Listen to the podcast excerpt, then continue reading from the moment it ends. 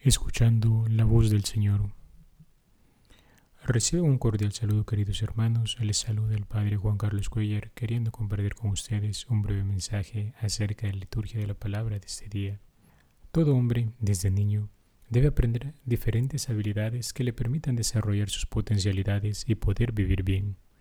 Este proceso natural de aprendizaje también se vive en el plano sobrenatural.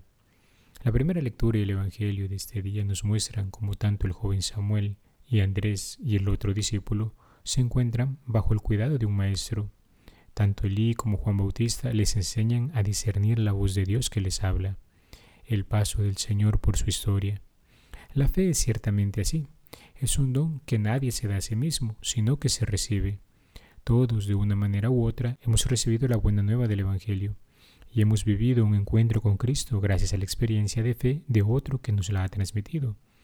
Por regla general, Nuestros padres se encuentran en primer lugar en este puesto. Luego encontramos diferentes sacerdotes, catequistas, religiosos, nuestros propios amigos, entre otras personas.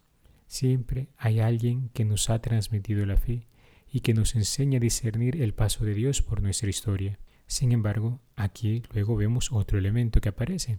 No basta creer. El discernimiento no tiene como miras un conocimiento meramente especulativo, sino que nos debe llevar a la acción, a orar conforme a lo que se cree. De ahí la gran enseñanza que nos refleja el Salmo. Estamos ante la respuesta a la llamada de Dios, al paso del Señor por la historia, ante el Señor que nos habla. ¿Qué hemos de responder? Aquí estoy, Señor, para hacer tu voluntad. Lo mismo vemos también reflejado en los discípulos, que a la invitación de Jesús, vengan y lo verán, fueron y se quedaron con él. Dios continúa a hablar hoy, nos llama junto a sí, nos invita a abrir nuestro corazón a su voluntad. ¿Y qué es lo que quiere Dios de nosotros? ¿A qué nos llama? Ante estos relatos que venimos meditando y que habitualmente reciben el calificativo de vocacionales, hemos de recordar cuál es nuestra vocación primera. Sabemos que todos y cada uno de los bautizados está llamado a la vida, a la santidad, a configurar su corazón con el de Cristo Jesús, a vivir la dignidad altísima de hijos de Dios.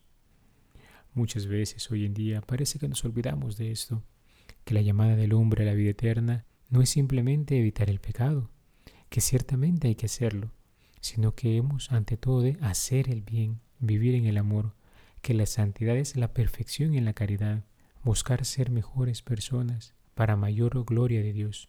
En palabras sencillas podríamos decir, no se trata simplemente de no ser malcriado y grosero, sino que hay que ser atento y bondadoso no es solo no decir malas palabras, sino que hemos de ser profetas de esperanza. No se trata simplemente de evitar decir mentiras, sino de vivir en la verdad. Podríamos poner más ejemplos, cada uno sabe de qué pierna cojea, pero podríamos pensar lo que Pablo dice a los corintios. Él sabe de los pecados que abundaban en aquella ciudad portuaria, pero él no solo se limita a decir no forniquen, sino que les enseña la altura de su dignidad de cristianos, cuando les dice que son templos del Espíritu, que es conforme a eso que se ha de vivir. Asimismo, dentro de la vocación a la santidad, cada uno debe vivir los aspectos particulares de ésta según su estado de vida, sean casados, solteros, religiosos o sacerdotes.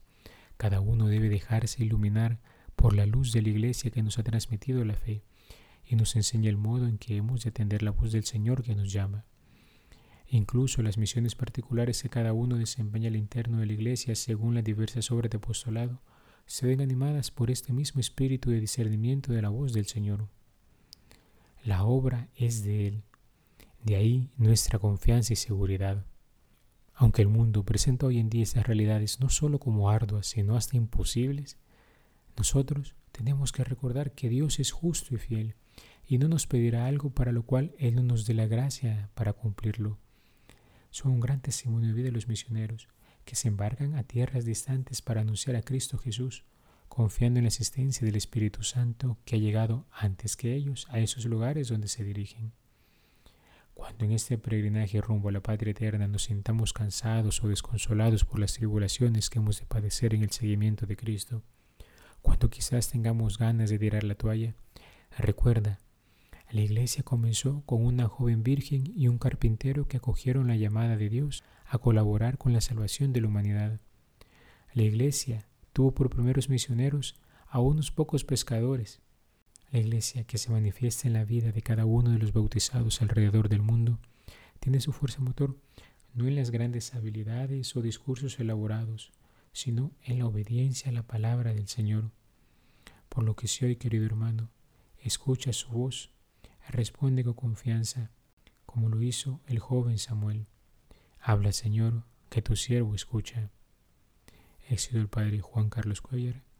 Te deseo un feliz día y que Dios te bendiga. Alabado sea Jesucristo, por siempre sea alabado.